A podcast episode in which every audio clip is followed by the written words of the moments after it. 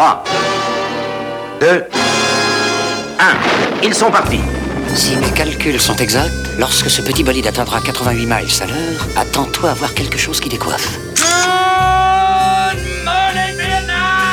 So, back to it. Cours, Forrest, cours You know nothing, Jon Snow.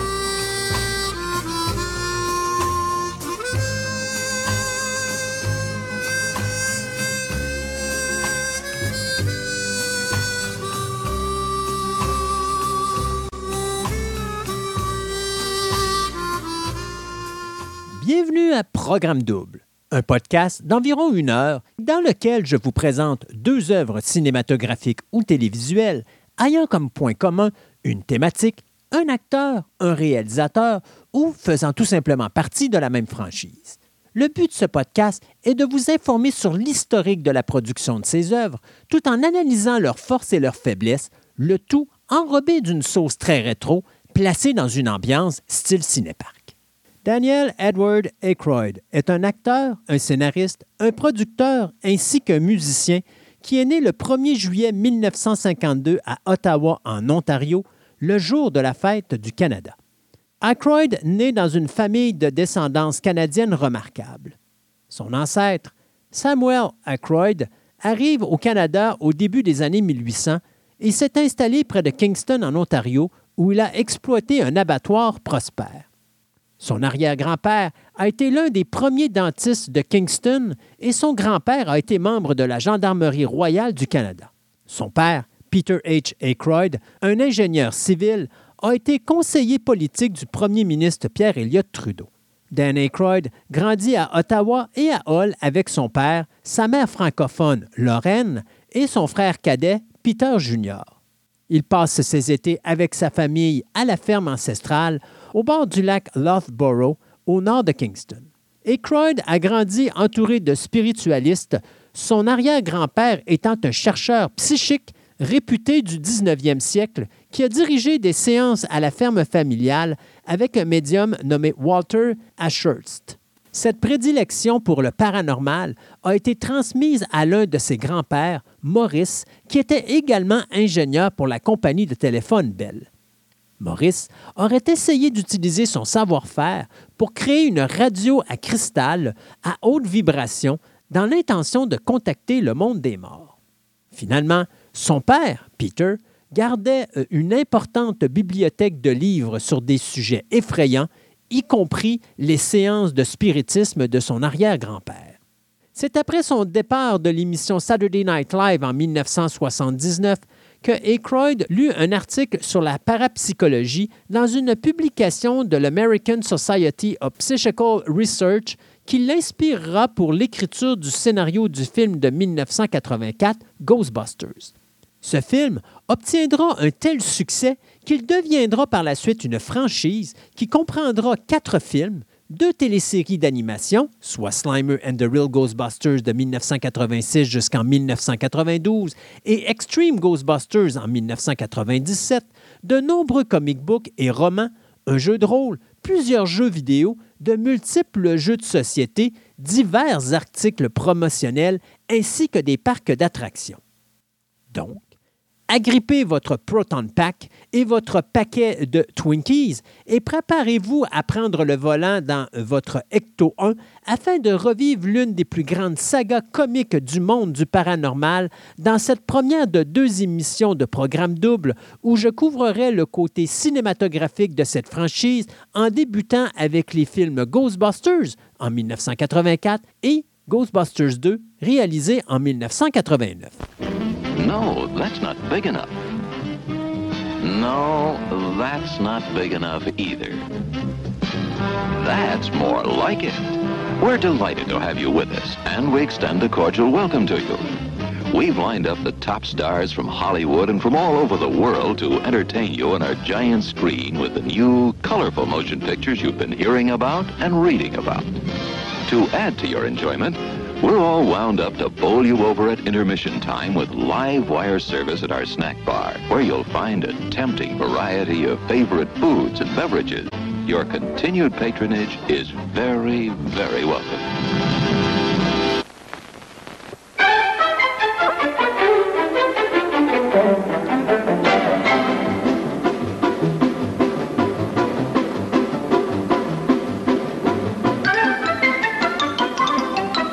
Sneaking out to the drive-in?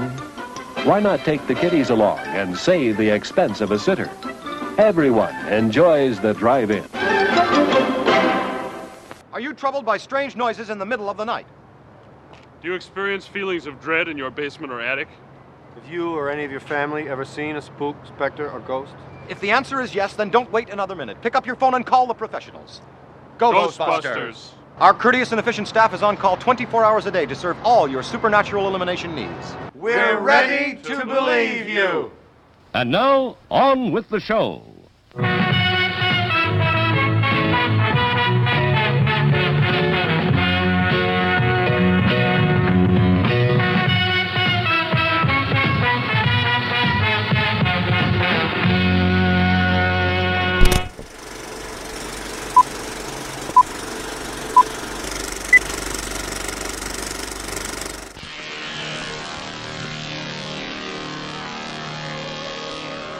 Fantômes.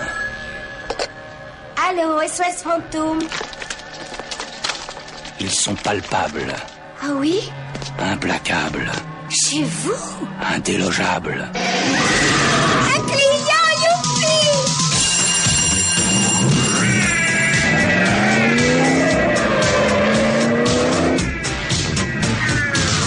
SOS fantôme. Vous n'auriez pas vu un revenant? Trois hommes capturent un fantôme impossible à tuer.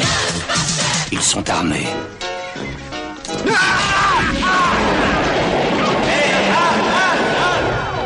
Ils sont dangereux.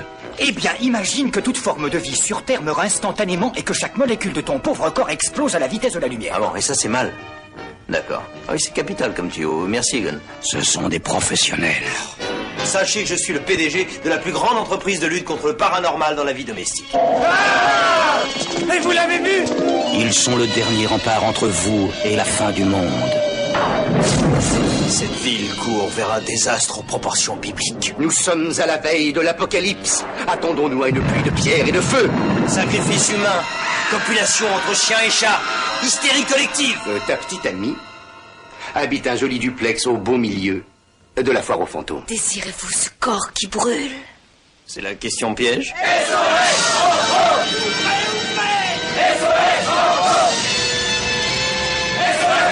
Sabre clair En action Tir au but Fumigène Mettez le paquet. Prêt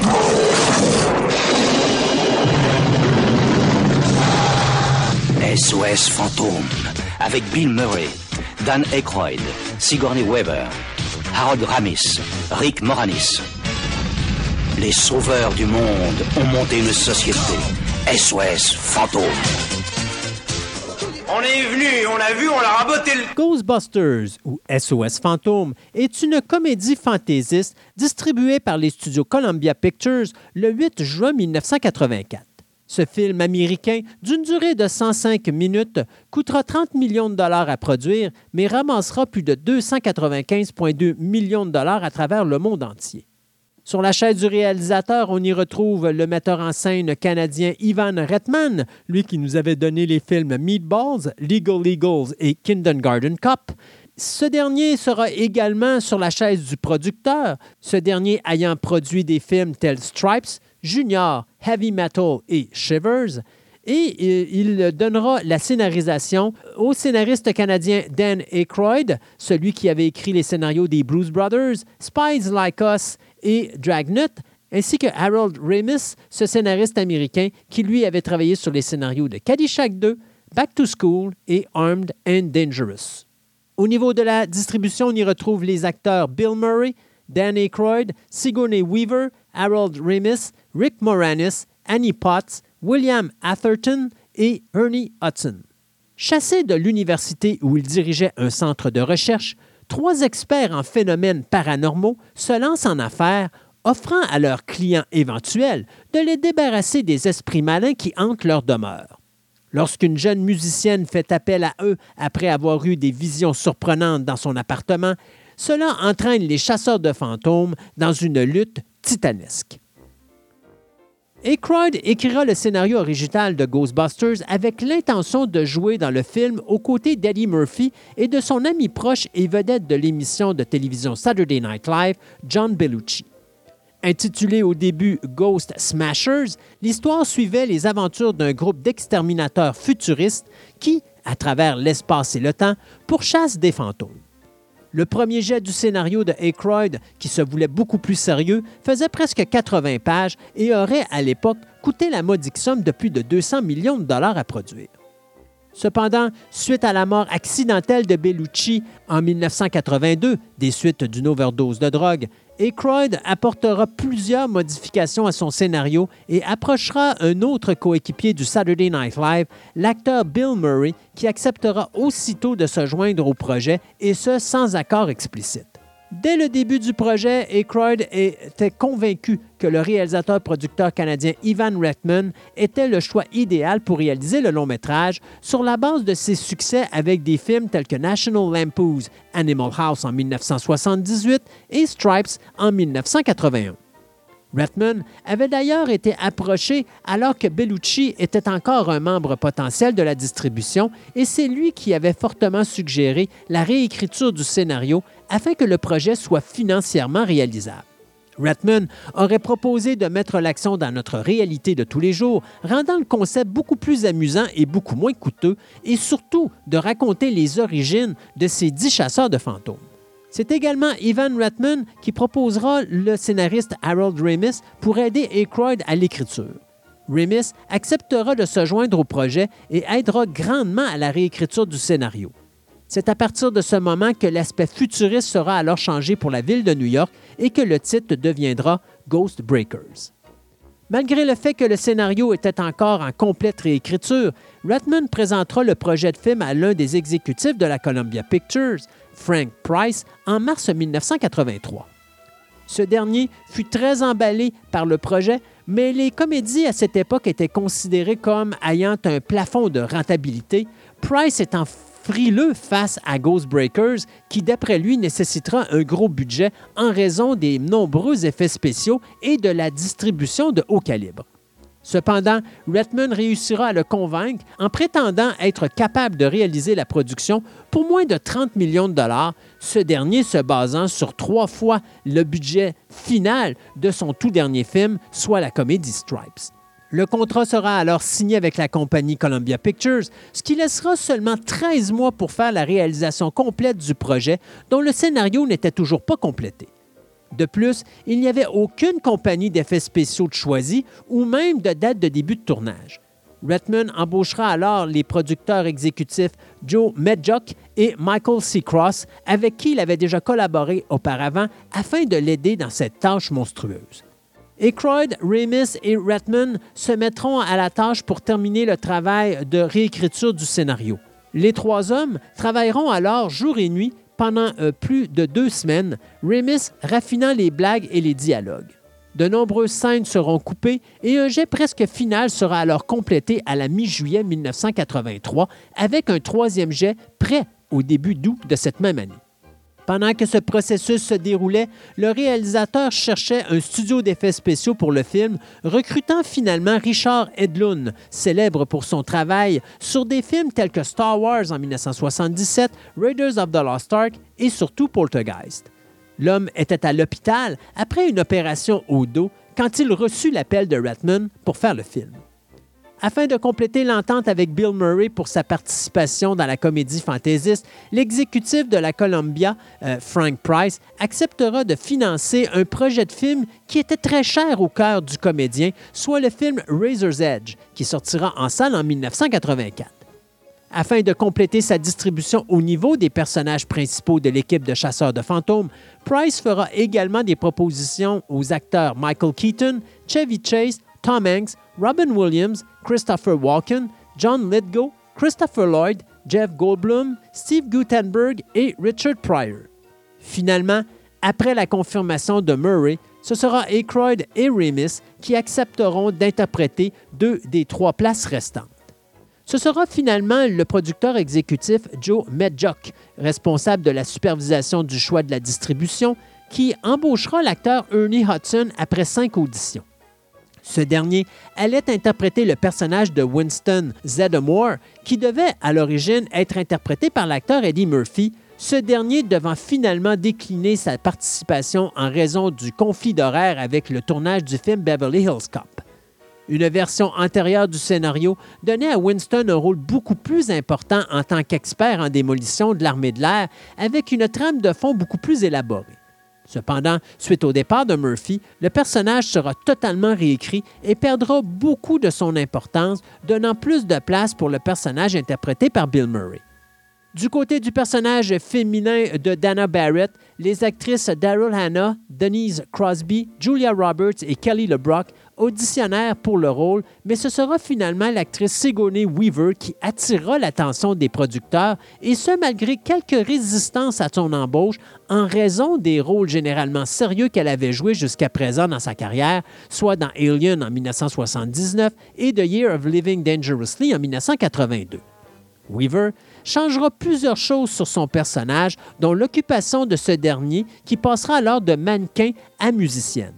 De plus, l'actrice se mettra à marcher à quatre pattes et à hurler comme un chien lors de son audition, ce qui donnera alors l'idée à Redman pour le dernier acte de son film, donnant ainsi à ses personnages secondaires des enjeux euh, personnels plus importants dans les événements du long métrage.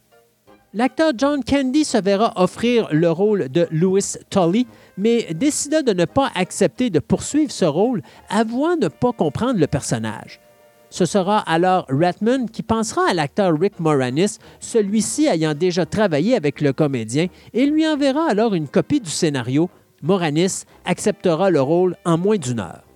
Finalement, la comédienne Sandra Bernhard refusera le rôle de la secrétaire Janine Melnitz, qui ira alors à l'actrice Annie Potts. Fait cocasse, nouvellement arrivé sur le plateau de tournage durant sa toute première journée de production, Potts sera précipité par Redman afin d'improviser dans la scène qu'il était en train de tourner. L'actrice changea alors rapidement ses vêtements de ville et empruntera une paire de lunettes portées par l'habilleur du plateau que son personnage portera par la suite tout au long du long métrage. Pour le personnage de Gazer, ce sera l'actrice yougoslave Slavica Jovan qui obtiendra le rôle, mais cette dernière, qui possédait un fort accent slave, verra sa voix être doublée par la comédienne Patty Edwards, dont le nom ne sera malheureusement pas crédité au niveau du générique de la fin de film. La photographie principale débutera à New York le 28 octobre 1983, où il durera environ six semaines, se terminant juste avant Noël. La production se déplacera alors par la suite en direction de Los Angeles. À l'époque, choisir de tourner à New York était considéré comme risqué. En effet, au début des années 80, beaucoup considéraient la ville comme synonyme de catastrophe fiscale et de violence, alors que Los Angeles était considéré comme le centre de l'industrie du divertissement. La plupart des scènes de New York furent tournées sans autorisation. La caserne des pompiers new-yorkaise, dont l'aspect extérieur a été utilisé pour figurer le siège social des Ghostbusters, est située à l'angle de Northmore Street et Varick Street dans l'arrondissement de Manhattan. L'équipe ira également tourner dans le New York City Hall ainsi qu'à l'intérieur de la New York Public Library. Ce sera le bâtiment du 55 Central Park West qui servira pour l'emplacement pour la résidence de Dana Barrett ainsi que pour la confrontation finale entre les Ghostbusters et Gazer. Ratman travaillait avec des comédiens et les encourageait à l'improvisation, adaptant ainsi plusieurs prises de vue et conservant au montage les créations de la distribution qui fonctionnaient, mais en les redirigeant continuellement vers le scénario écrit. D'ailleurs, un titre final n'avait toujours pas été choisi alors que le tournage était commencé. Plusieurs scènes furent d'ailleurs tournées à multiples reprises, mais en modifiant le nom du groupe de nos héros, passant de Ghost Stoppers à Ghostbreakers, puis Ghost Smashers, puis finalement Ghostbusters. Lors de certains tournages en mode guérilla qui se situèrent au Central Park West, une scène sera tournée avec des figurants scandant Ghostbusters. Cela forcera le producteur Joe Medzuk euh, à contacter le studio pour lui exhorter d'obtenir la permission d'utiliser le mot comme titre. Plusieurs autres types avaient dû être envisagés puisque le mot Ghostbusters était légalement lié à une émission pour enfants des années 70 et appartenait alors à la compagnie Universal Studios. Tout juste après le début du tournage du long métrage de Ratman, l'exécutif Frank Price se séparera de la compagnie Columbia Pictures et obtiendra alors un poste à la tête de Universal Pictures. C'est alors qu'il vendra le titre Ghostbusters à la Columbia pour 500 000 plus 1% des bénéfices du film. Une fois ce problème résolu, la production se rendra à Los Angeles entre Noël et le jour de l'an afin de terminer le tournage des dernières séquences. Ce sera le hall d'entrée de l'hôtel Bitmore à Los Angeles qui sera utilisé pour la production alors que le reste du tournage se fera à l'intérieur des studios de la Burbanks de Los Angeles pour finalement se terminer à la fin de janvier 1984. Au moment de son embauche, le directeur des effets spéciaux Richard Edlund prévoyait de quitter Industrial Light and Magic et de créer sa propre entreprise. Le réalisateur Ivan Reitman convaincra alors la compagnie Columbia Pictures de s'associer avec Metro Goldwyn Mayer, qui avait également besoin d'un studio d'effets spéciaux, afin d'avancer 5 millions de dollars à Edlund pour financer sa propre société Boss Film Studios. Une fois l'entente signée et le budget débloqué, il ne restera plus que 10 mois au concepteur des effets visuels pour construire les locaux de son nouveau studio et réaliser les différents effets spéciaux du long métrage. Mais dans cette entente, la nouvelle équipe de Boss Film Studios devra se diviser pour achever le travail, non seulement sur Ghostbusters, mais également sur la production de la compagnie MGM 2010 The Year We Made Contact. Le budget de 700 000 sur la production des effets spéciaux de Ghostbusters sera largement dépassé, ce dernier atteignant plusieurs millions. Les quelques 200 effets visuels furent réalisés en moins de quatre mois. Pour le Stay-Puff Marshmallow Man, la décision sera prise d'utiliser un acteur dans un costume de guimauve et tourné sur un fond miniature. Neuf combinaisons en mousse, chacune coûtant entre 25 et 30 000 dollars, seront alors portées par le cascadeur Tommy Caesar et plusieurs ont été brûlées dans le cadre du tournage. Trois têtes différentes pour la combinaison furent construites en mousse et en fibre de verre avec des expressions et des mouvements différents contrôlés par des mécanismes à câble. Le costume a été filmé devant des matte paintings pour finir l'effet. Pour rendre le résultat final de l'explosion du Marshmallow Man sur le personnage de Walter Peck, interprété ici par l'acteur William Atherton, euh, l'équipe des effets spéciaux utilisera plus de 25 kg de mousse à raser. À l'origine, le véhicule Ecto 1 était une ambulance qui fut convertie en corbillard, puis convertie de nouveau en ambulance. Les premiers concepts comportaient une voiture noire avec des lumières stroboscopiques violettes et blanches, lui donnant une lueur surnaturelle. Mais cette idée fut abandonnée après que le directeur de la photographie remarquera que la peinture sombre ne se filmait pas très bien la nuit. Deux véhicules seront alors achetés, mais un seul sera utilisé durant le tournage. L'équipement euh, emblématique des Ghostbusters, y compris les Proton Packs utilisés pour lutter contre les fantômes, les pièges à fantômes ainsi que la Ecto 1, furent conçus et construits dans les six semaines précédant le début du tournage. Inspirés d'un lance-flamme militaire, les Proton Packs consistaient en un flux de protons portatifs tirant une baguette à un neutrinos relié par un tuyau à sac à dos dit contenir un accélérateur nucléaire. Les modèles à l'écran des euh, Proton Pack étaient fabriqués à partir d'une coque en fibre de verre avec une plaque arrière en aluminium boulonnée à un cadre de sac à dos de l'armée américaine. Chaque pack pesait environ 30 livres. Deux versions plus légères furent fabriquées, une version creuse avec des détails de surface pour les plans larges et une version à caoutchouc mousse pour les scènes d'action. Du côté du fantôme vert et visqueux qui apparaissait dans les séquences de l'hôtel Bitmore, ce dernier était connu au moment du tournage sous le nom affectueux de Onion Head, en raison de l'odeur désagréable d'oignon de la marionnette. La créature recevra son nom de Slimer dans la série télévisée d'animation de 1986 The Real Ghostbusters. La conception de Slimers prit alors plus de six mois et coûtera la modique somme de 300 000 le court calendrier de production et la date de sortie imminente signifiaient que le réalisateur Ivan Reitman allait devoir monter le film pendant son tournage.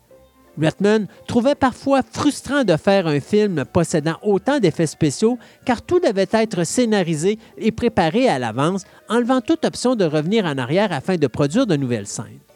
Sheldon Kahn terminera le premier montage complet du film trois semaines après la fin du tournage, alors que le compositeur Elmer Bernstein s'occupera de la réalisation de la partition musicale de Ghostbusters.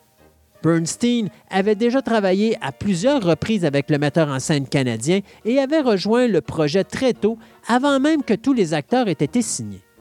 Il s'agira de la partition musicale la plus difficile qu'il ait écrite dans sa carrière, trouvant vraiment difficile d'équilibrer les différents tons comiques et sérieux du film.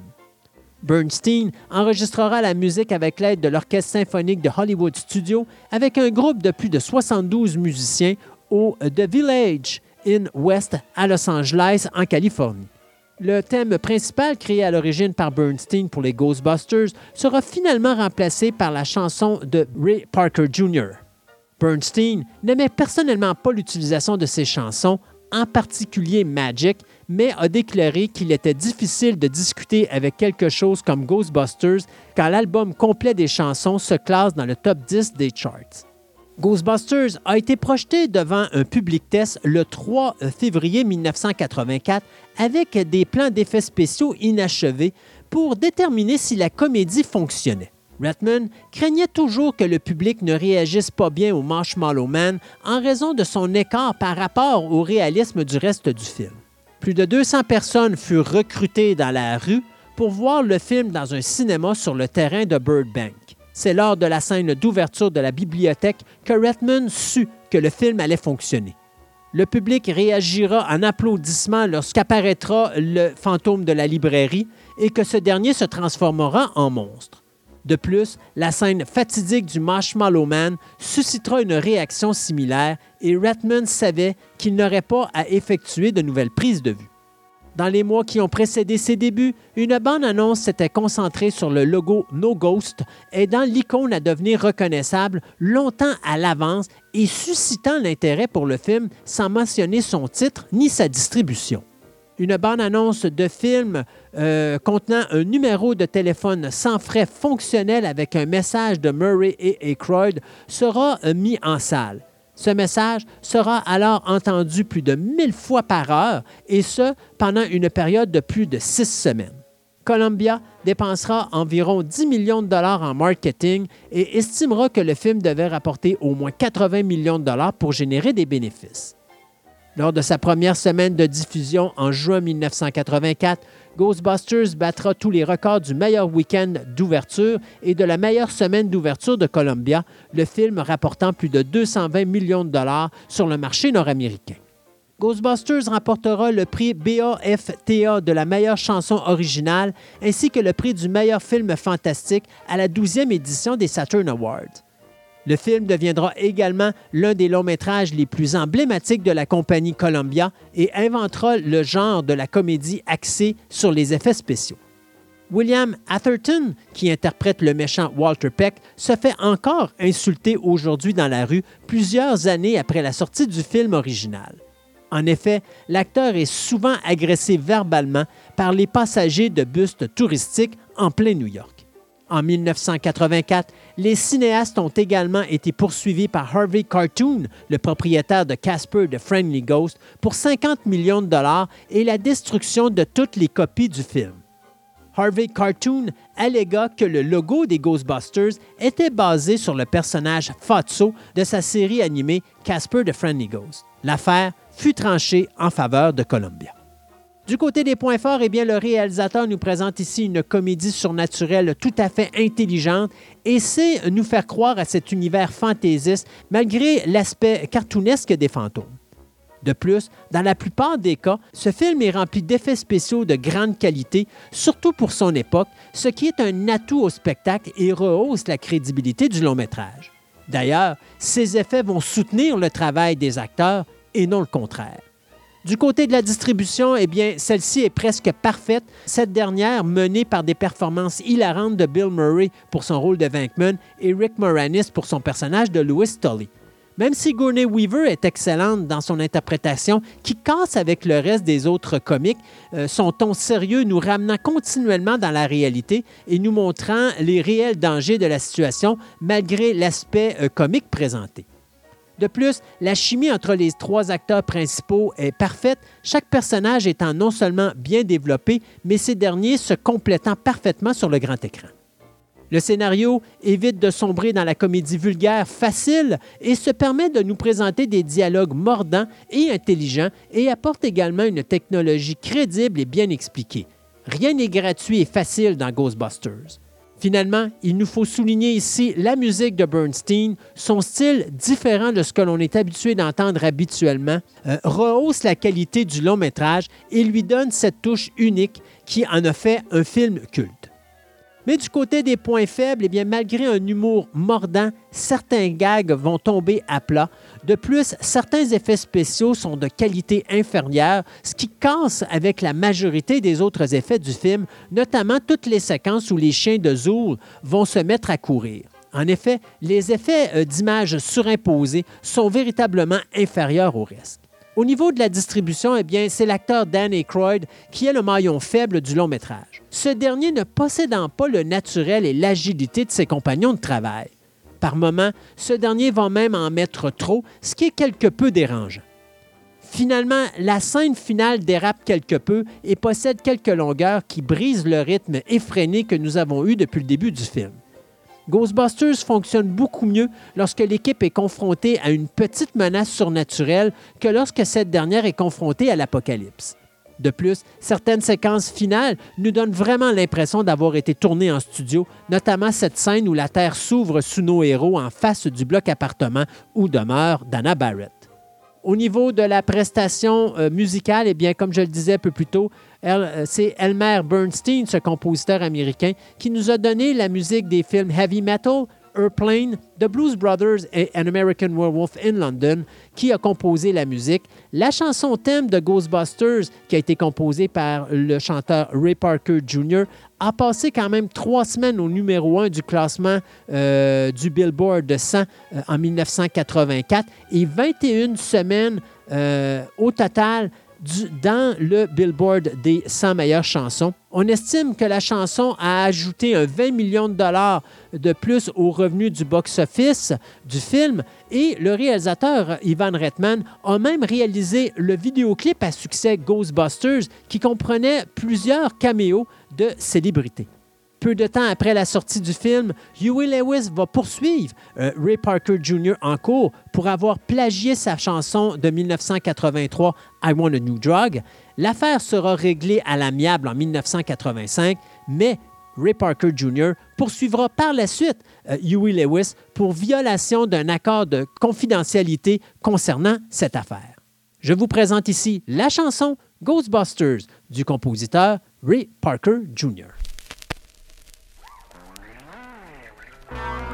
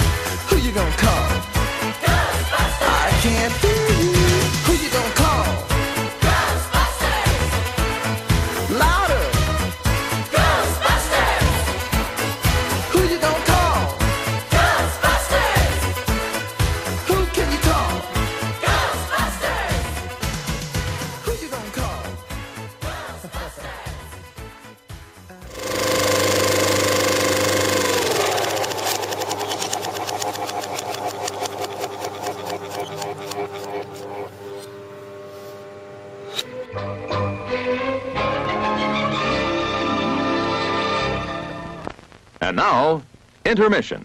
Refreshment time. Ladies and gentlemen, our next attraction. There are candy bars galore in a lobby candy store, just in case you want a taste of something sweet.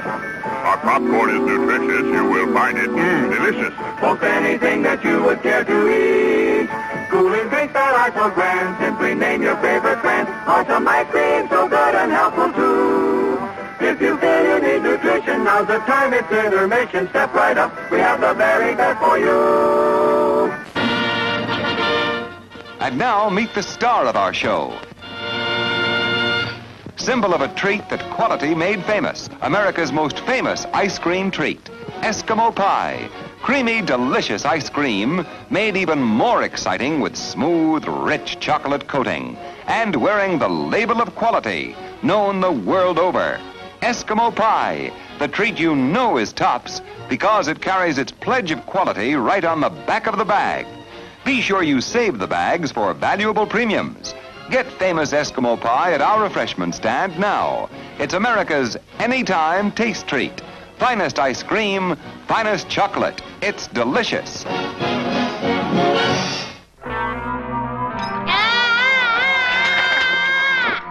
Ah! What is it, honey? It's that darn ghost again. He just won't leave us alone. I guess we're just going to have to move. No, wait! Don't worry. We're not moving. He is. Who are you going to call? Ghostbusters! Yes, that's right. Ghostbusters. We're back with twice the know-how and twice the particle power to deal with all your supernatural elimination needs. Look out, Winston. He's a mean one. Nothing we can't handle, Egon. So come, celebrate our grand reopening with our special half-price service plan. What? Hold on. Half price? Have we all gone mad? I guess so, Pete, because that's not all. Tell them, Egon. Oh, you mean the Ghostbusters hot beverage thermal mug and free balloons for the kids? You bet. So make your supernatural problem our supernatural problem. Call now. Because we're still ready to believe you! And now, on with the show.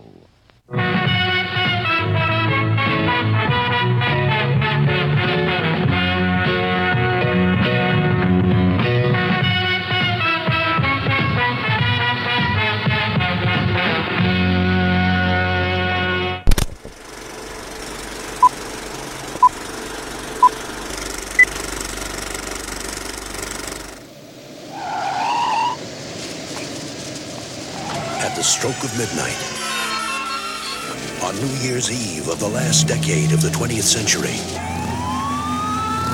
America's largest city is about to pay for the nastiness of its inhabitants. When that day comes, when the slime starts to rise, The Titanic just arrived. when ghosts start arriving by the boatload, We gotta find the guys. There's only one thing to do. Look out! Look out! Sometimes weird things happen. Someone has to deal with it. And who are you gonna call?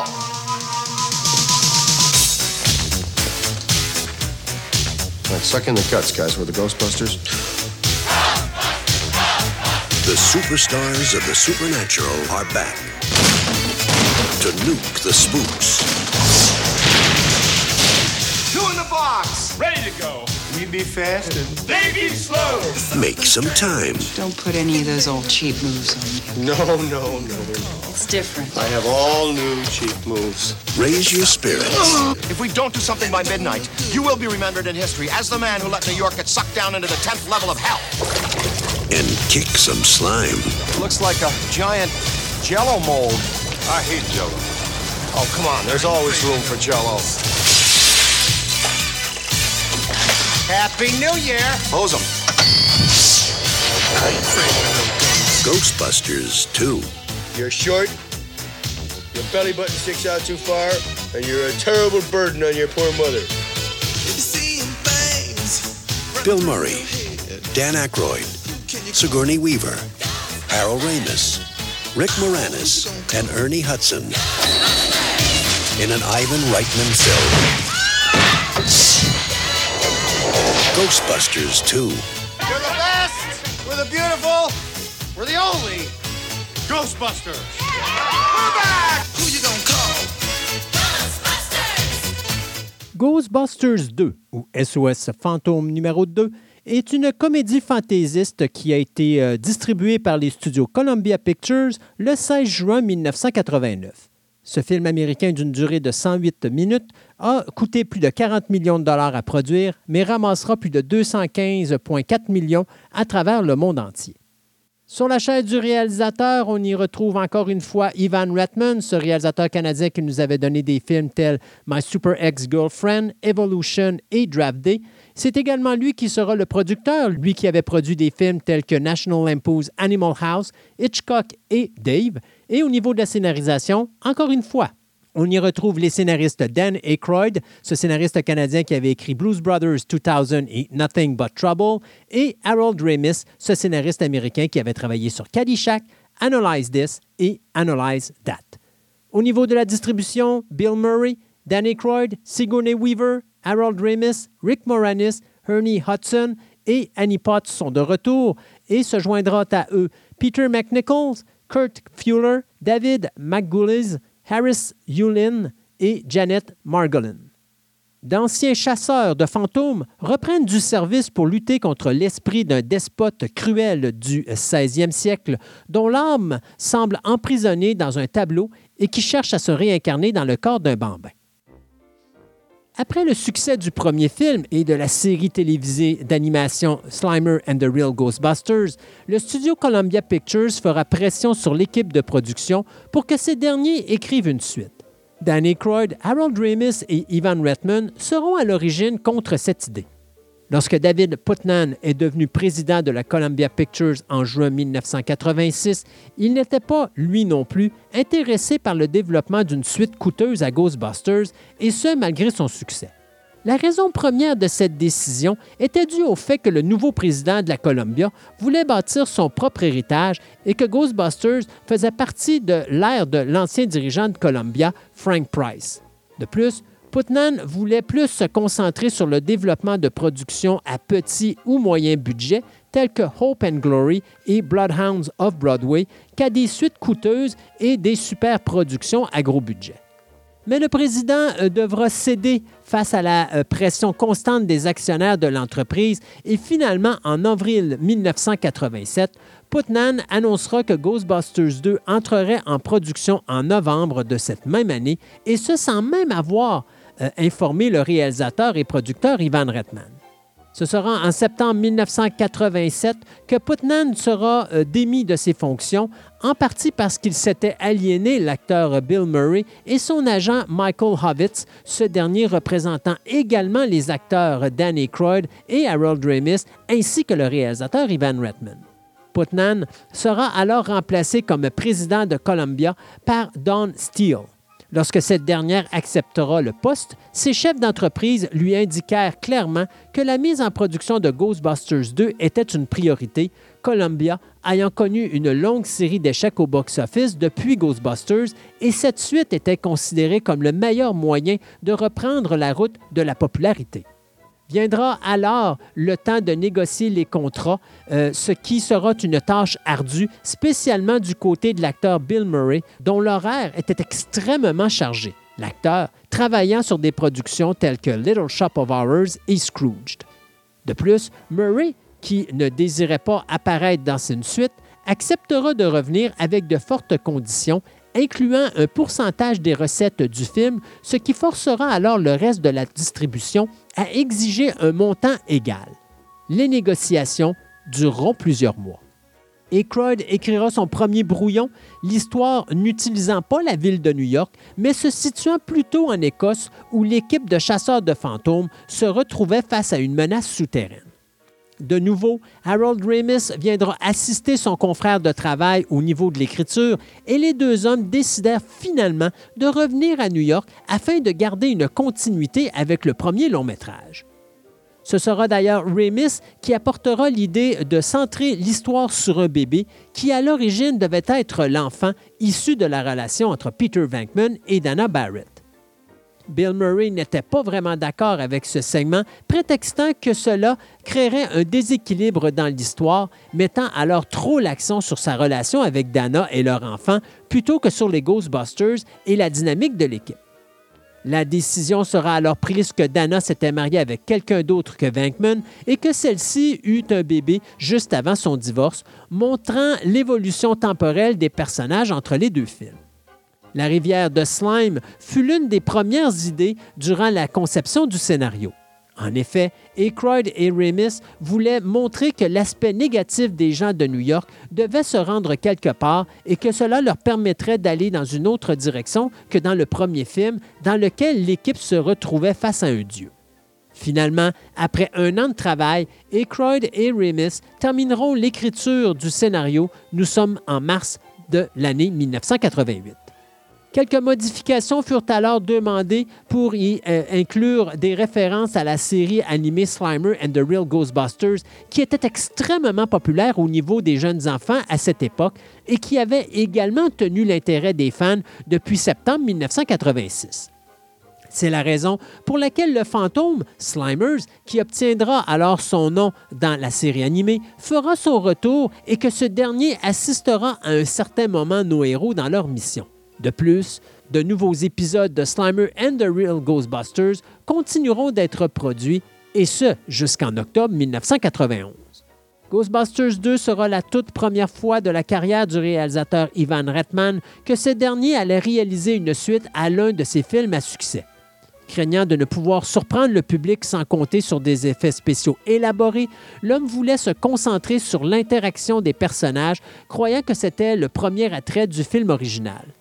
C'est l'une des raisons pour laquelle il demandera que soit inclus à l'équipe le personnage de Louis Tully. Au niveau de la distribution, ce sera l'acteur Willem von Homburg qui sera engagé pour le rôle de Vigo. Malheureusement, l'acteur parlait très mal l'anglais et ce sera pour cette raison que l'on demandera alors à l'acteur Max von Sydow de doubler vocalement ses quelques répliques, chose qu'il réalisera en moins d'une seule journée de travail. D'ailleurs, le nom complet de Vigo est Prince Vigo von Homsburg Dutschendorf. Von Homburg est le nom de la famille de l'interprète de Vigo et Dutschendorf est le nom de famille des jumeaux qui ont joué le rôle du bébé Oscar dans lequel Vigo essaie de se réincarner. Le personnage de Janos Poha sera interprété par l'acteur Peter McNichol. Afin de donner plus de profondeur à son personnage, McNichol développera une histoire de fond dans laquelle Poha faisait partie des Carpates. Il développera également son accent en s'inspirant d'un ami tchèque ainsi que de la prestation de l'actrice Meryl Streep dans le film Sophie's Choice en 1982. Fait amusant du côté de la distribution, le film de Ivan Reitman et futur réalisateur du film Ghostbusters Afterlife en 2021, Jason Reitman, aura un tout petit rôle dans le long métrage. En effet, ce dernier interprétera au début du film un jeune garçon qui dira euh, que son père pense que les Ghostbusters sont full of crap. Même la fille de Redman, Catherine, aura un tout petit rôle, cette dernière jouant avec un show dans le laboratoire de Egon Spengler. Redman débutera son travail sur Ghostbusters 2 presque immédiatement après avoir réalisé la comédie de 1988, Twins. Le tournage débutera en novembre 1988 à New York et durera environ deux semaines avant de se rendre à Los Angeles. Pour New York, le tournage consistait principalement de scènes extérieures, les autorités de la ville soutenant sans difficulté le projet en accordant à l'équipe la permission de filmer dans la deuxième avenue de Manhattan alors que l'accès à plus de 40 pâtés de maisons était déjà restreint en raison de la visite de Mikhail Gorbatchev, président à ce moment de l'Union soviétique.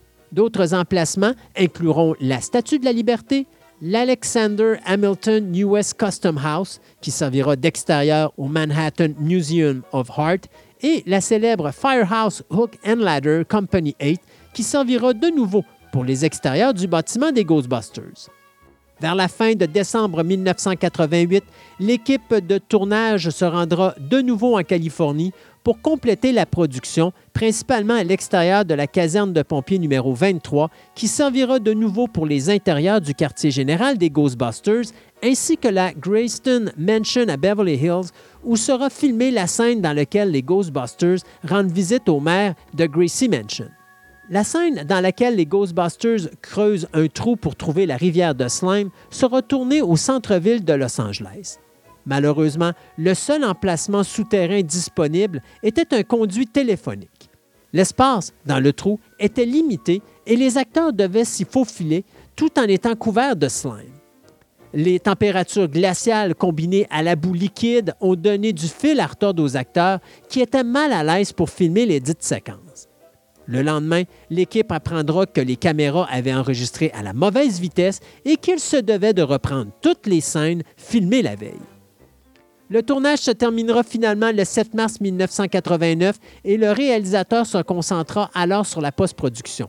Quelque peu déçu du travail effectué sur le premier Ghostbusters, Ratman ne réembauchera pas le concepteur des effets spéciaux Richard Hidlin, mais se tournera plutôt vers la compagnie Industrial Light and Magic, leur donnant un aperçu de l'intrigue et euh, la liberté de faire ce qu'ils voulaient.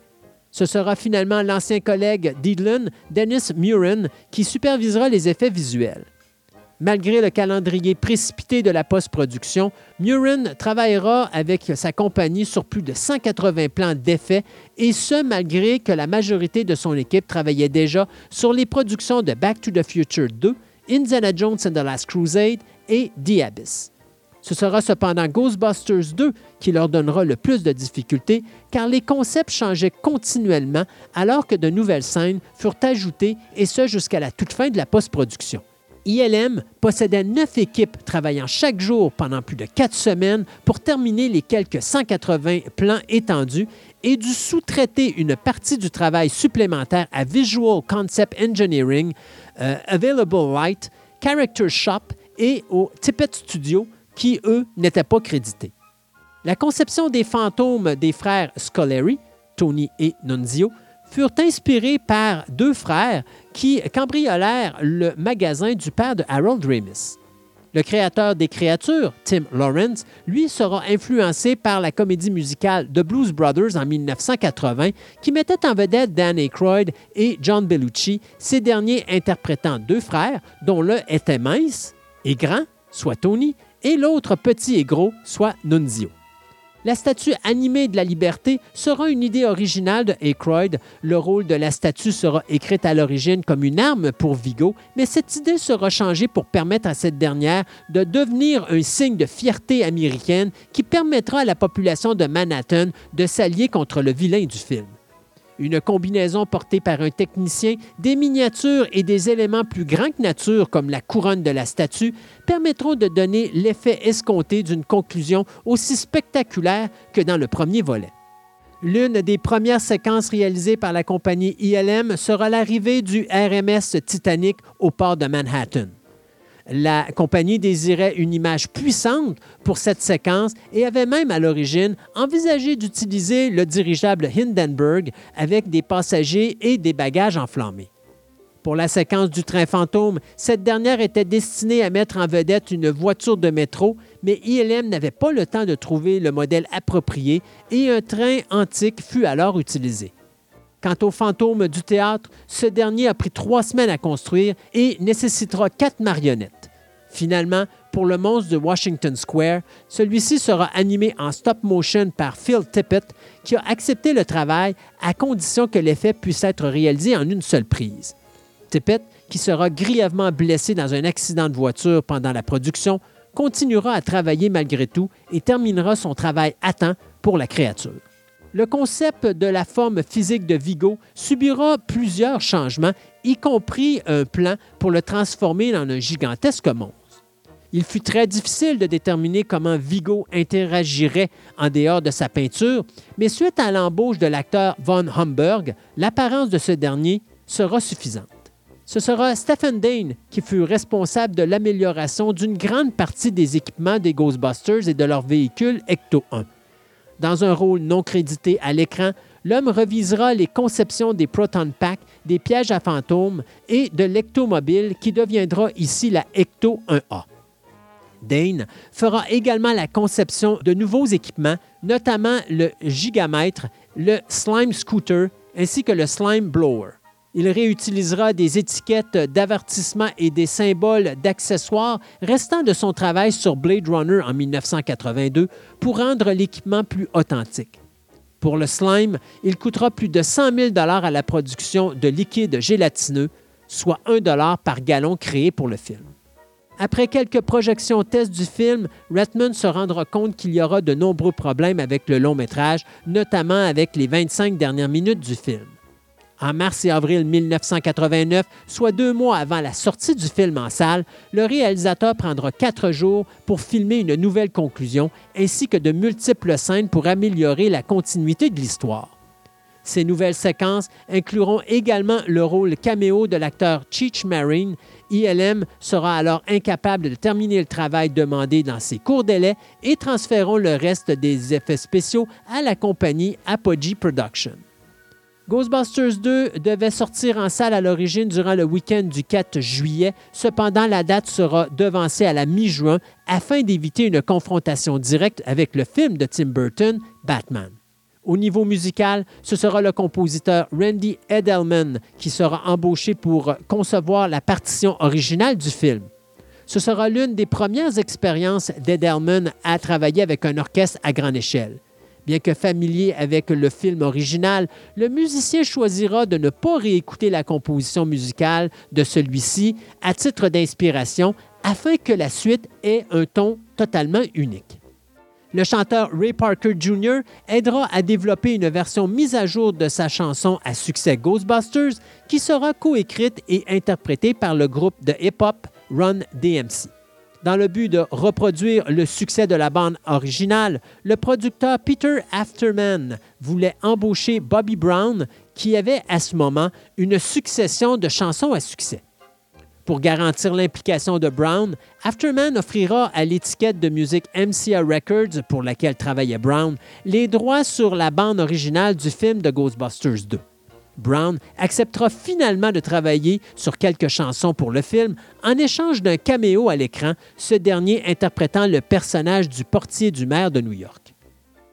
L'auteur-compositeur Derek Moore intentera une action en justice pour violation des droits d'auteur contre les auteurs-compositeurs L.A. Reid et Kenny Edwards, affirmant qu'ils avaient reproduit la musique de la chanson On Our Own à partir du démo de sa chanson She Can't Stand It. Moore a affirmé que son agent James Selmer avait donné une cassette contenant le démo de sa chanson à un cadre chez MCA le 22 mars 1988. L'issue de ce procès fut réglée hors cours. Durant l'été 1989, Ghostbusters 2 se verra alors en compétition contre des franchises telles que Indiana Jones and the Last Crusade, The Karate Kid Partie 3, Star Trek V The Final Frontier et Lethal Weapon 2. Le film aura sa première le 15 juin au Gromans Chinese Theatre avant d'être diffusé dans plus de 2410 cinémas en Amérique du Nord. Ghostbusters 2 amassera plus de 29,5 millions de dollars durant son premier week-end, soit 16 millions de plus que le film original. Cependant, la sortie de Batman de Tim Burton allait ralentir les ardeurs du film qui ne reprendra jamais sa première place au box-office, place qu'il n'occupera que durant le week-end de sa sortie. Cependant, Ghostbusters 2 terminera au septième rang du box-office nord-américain de l'année 1989 et en huitième place au niveau du box-office mondial. Malgré cela, le long métrage ne répondra pas aux attentes des studios euh, Columbia et sera considéré comme un échec critique et commercial parce qu'il n'a pas euh, non plus été capable de susciter la même réponse passionnée de la part des euh, fans que son prédécesseur. À la mi-juillet, seulement un théâtre alternait Ghostbusters 2 et Karate Kid 3 sur le même écran en raison de leur rendement décroissant pour permettre aux deux films à succès, Batman et Lethal Weapon 2, d'avoir la plus grande disponibilité dans les différents cinémas nord-américains. En 1989 ainsi qu'en 1990, Ghostbusters 2 aura un jeu vidéo qui sera produit par la compagnie Activision pour les consoles Nintendo, Game Boy, Atari, Amiga et PC. Par la suite, une nouvelle version nommée New Ghostbusters 2 sortira également en 1990 sur la console Nintendo par le biais de l'éditeur HAL Laboratory. Ivan Reitman sera déçu de la performance de Ghostbusters 2 et déclarera euh, que la réalisation du film n'avait pas été une expérience aussi amusante que de travailler sur le premier volet. Depuis sa sortie, Ghostbusters 2 a été qualifié de film qui a tué la franchise parce qu'il rapportait moins d'argent avec un budget plus important que Ghostbusters et parce que l'expérience de tournage et l'accueil qui en a résulté ont dissuadé Murray de participer à un troisième long métrage. Pendant plusieurs années, l'acteur scénariste Danny Croyd tentera à plusieurs reprises de faire revivre la franchise, mais en vain. Il faudra attendre en 2009 pour voir tous les membres de l'équipe se réunir de nouveau pour la création du jeu vidéo dans lequel tous les acteurs, soit Bill Murray, Danny Croyd, Harold Ramis, Ernie Hudson et Annie Potts, prêteront leur voix à leurs personnages respectifs. En 2004, une suite sous le titre Ghostbusters The Return sera publiée. Ce livre devait être le premier d'une nouvelle série, mais malheureusement, la compagnie d'édition e-book fermera alors ses portes. Le 24 février 2014, le comédien, scénariste et réalisateur Harold Ramis décédera euh, suite à des complications reliées à une infection qui a entraîné des complications d'une euh, vascularite inflammatoire en mai 2010. Suite à son décès, l'avenir de la franchise était incertain, puis arrivera l'année 2016, mais ça, c'est une autre histoire. Du côté des points forts, Ghostbusters 2 nous permet de retrouver tous ces personnages que nous avions tant aimés cinq ans auparavant. La chimie entre ces derniers est encore très palpable, ce qui est un plaisir pour le spectateur. Bien que beaucoup plus faible, le scénario est ici beaucoup plus subtil, la population de la ville de New York étant déjà touchée par la menace surnaturelle de Vigo. De plus, l'aspect bon enfant qui avait marqué le film original est moins présent ici, ce qui amène une certaine lourdeur au récit. Du côté des effets spéciaux, encore une fois, ceux-ci sont supérieurs en qualité face à ce que l'on était habitué de voir à cette époque. La distribution, bien que loin d'être à la hauteur du premier volet, est toujours égale à elle-même, Rick Moranis et Bill Murray montrant leur aisance et leur assurance en tant que comiques. Les deux bébés qui interprètent le personnage d'Oscar ont été très bien choisis, leur bonne humeur ainsi que leur chimie avec Murray sont tout simplement délicieuses. Au final, la menace de Vigo est beaucoup plus intéressante que celle de Zool et permet euh, à l'action d'avoir un meilleur rythme euh, lors de la confrontation finale que celle que l'on avait vue dans le premier film. Mais du côté des points faibles, eh cette suite se contente de servir le même genre de produit que celui qu'on a visionné cinq ans auparavant. Le scénario est quelque peu paresseux et n'a même pas vraiment rien de nouveau au niveau de nos personnages afin de les faire évoluer. Au niveau de la distribution, Aykroyd est encore ici le maillon faible de celle-ci et forcé d'admettre que le personnage de Winston est beaucoup moins intéressant ici que dans le premier Ghostbusters, l'acteur Ernie Hudson étant tout simplement menotté par un scénario faible à son égard. De plus, euh, le scénario est ici beaucoup moins rythmé et beaucoup plus lourd que le premier film, ce qui amène une direction visuelle beaucoup moins personnalisée du réalisateur, celui-ci se contentant de faire des plans de loin, ce qui éloigne le spectateur de nos héros et rend le spectacle beaucoup plus terne et impersonnel. D'ailleurs, l'énergie personnelle du metteur en scène n'y est tout simplement pas. Euh, ça donne même l'impression que ce dernier n'avait pas vraiment le goût de réaliser le film. L'interprétation de Peter McNichol n'est pas mauvaise, mais cette dernière tourne par moments à la caricature, ce qui est dommage. Finalement, même la musique est décevante ici. La partition personnalisée de Bernstein nous manque terriblement. Au niveau de la musique, eh bien, c'était le compositeur Randy Edelman, ce compositeur américain qui nous avait donné la musique des films Feds, Twins, The Last of the Mohicans, While You Were Sleeping et Dragonheart, qui va s'occuper ici de la musique euh, du long métrage. Euh, je vous présente ici euh, une des chansons qui apparaît dans le film Ghostbusters 2.